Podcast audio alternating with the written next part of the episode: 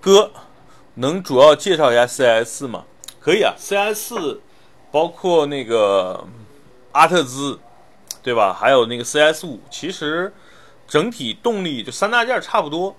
CS 呢，其实属于跨界版，对吧？它有点像旅行车啊，有点像 SUV，但实际上它还是一个跨界车。呃，我个人自己这么看啊，就马自达所有车里边，我觉得最好看的目前是 CS 五。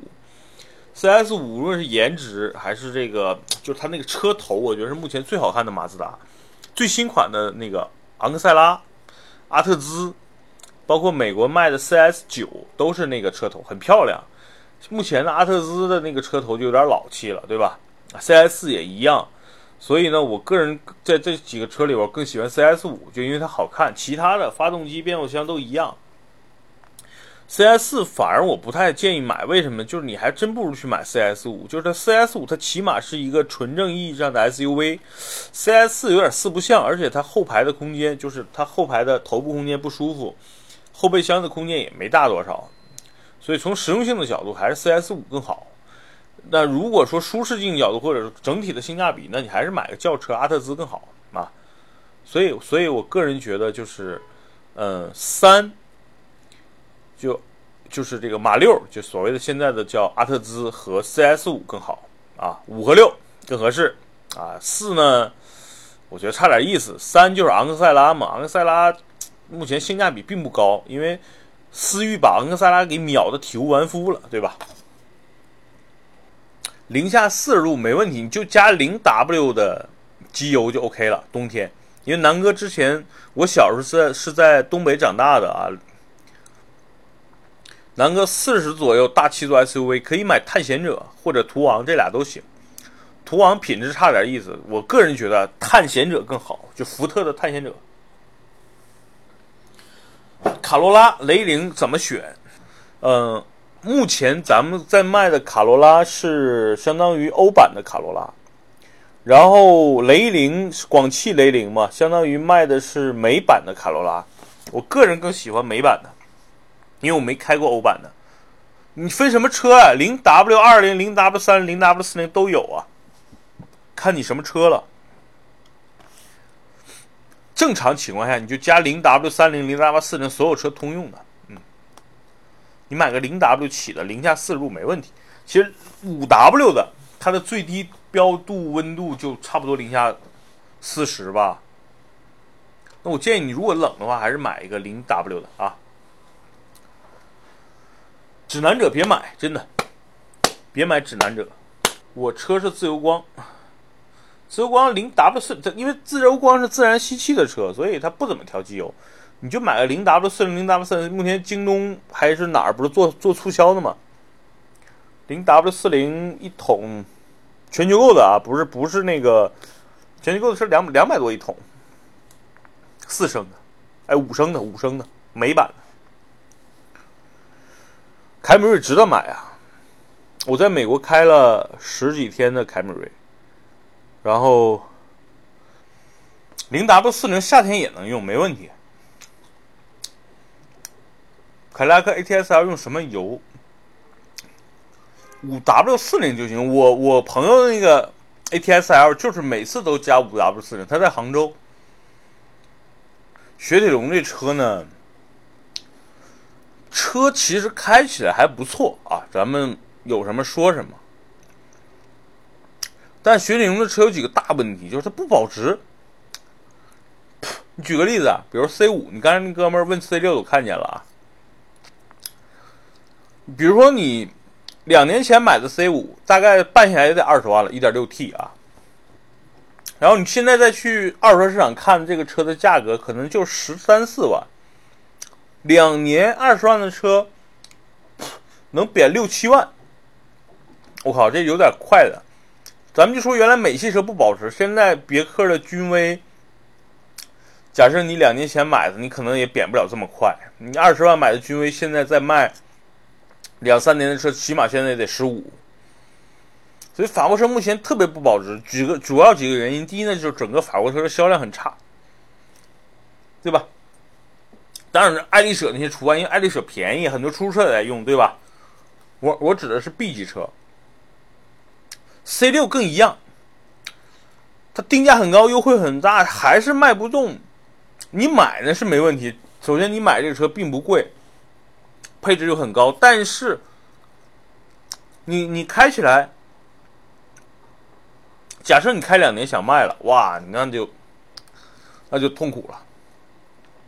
奔驰 E 敞篷啊，可以啊，骚啊。新马人，我个人挺喜欢的，真的。如果假设说有一天啊，比如说，因为我自己对越野这件事儿没什么太多的冲动，但是如果假如说今年有人说南哥，咱能不能一起去趟啊阿拉善啊？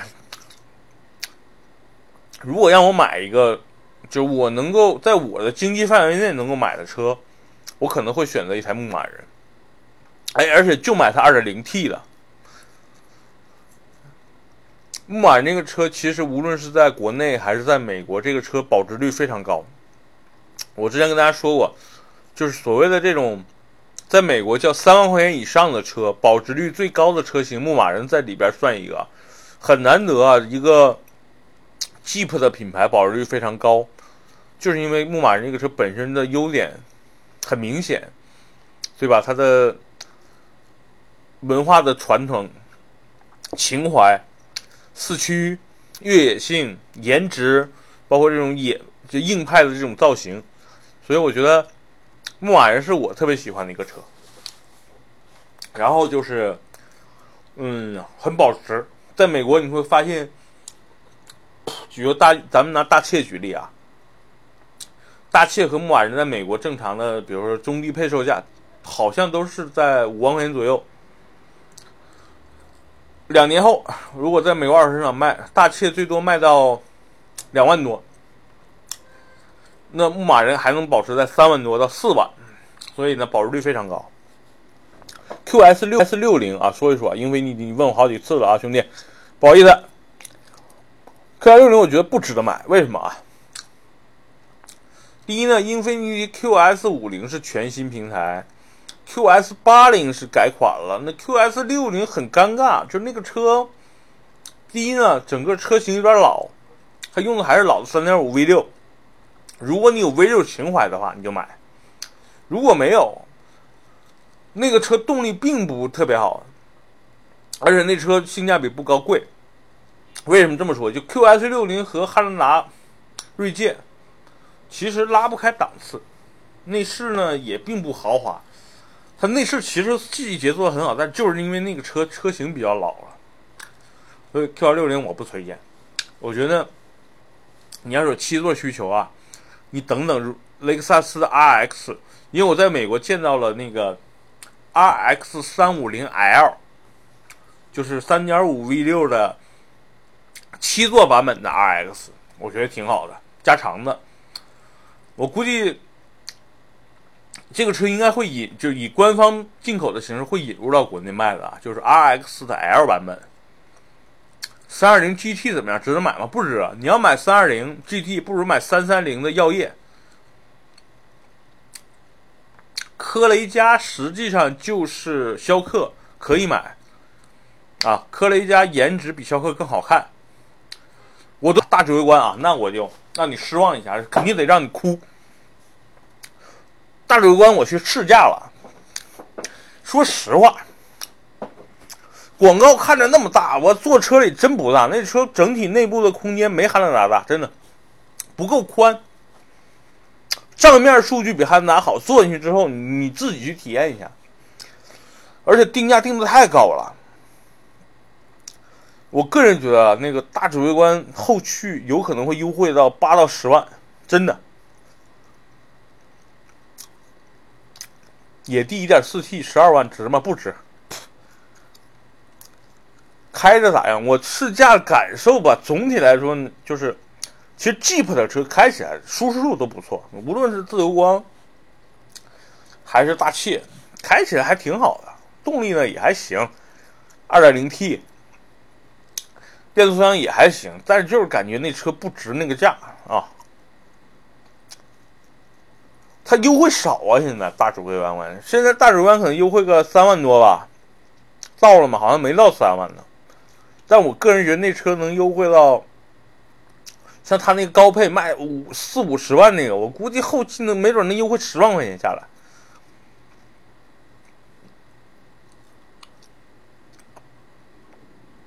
啊，所以我个人觉得你买大指挥官真不值。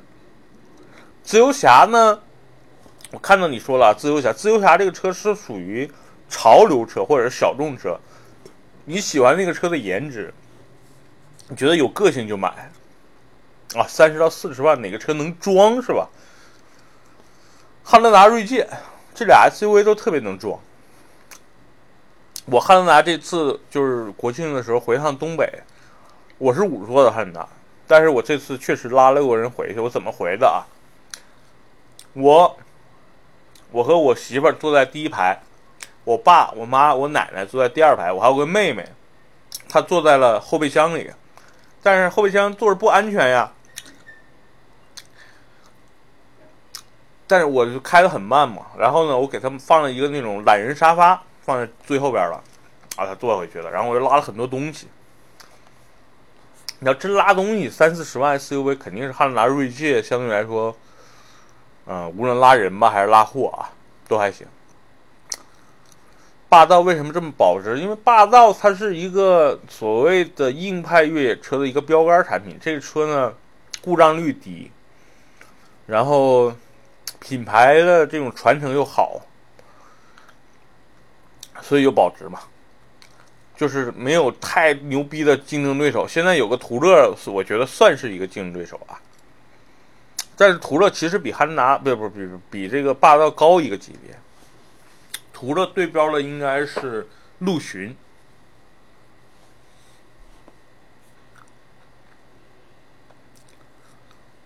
对啊，一千人饭局，快快快！到一千，我准备跟牛鞭开始天津啊。河北啊，山西啊，就北京周边的，我们准备开始走一圈了。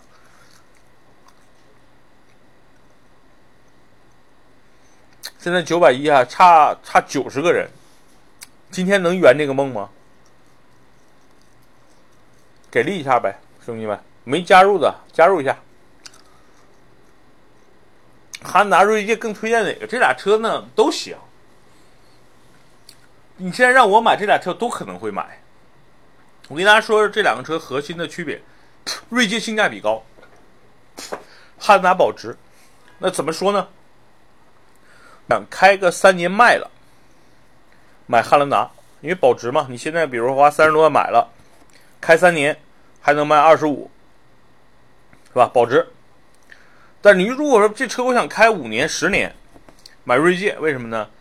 配置高，你每天都能享受到那些配置，对吧？谢谢风啊，明白吧？就是如果你天天开，或者说是，呃，对配置要求高一点的话，我觉得锐界的性价比更高，而且锐界开起来呢，更像一个运动型的轿车。汉兰达开起来是真的是没什么个性，它就是挺舒服的一个车，啊，所以你如果在意的是配置、性价比和这个。驾驶感受的话，我觉得锐界好合适。锐界、汉兰达油耗差不多，都是在十到十二左右。但是兄弟们，锐界是可以加九十二号的油，汉兰达建议加九十五号的。所以里外里，其实锐界更省油。你们这么，我这么说你理解吗？哪个更省心？南哥都行。嗯，你要说省心，肯定丰田更省心一点，就是这是在全球的口碑，对吧？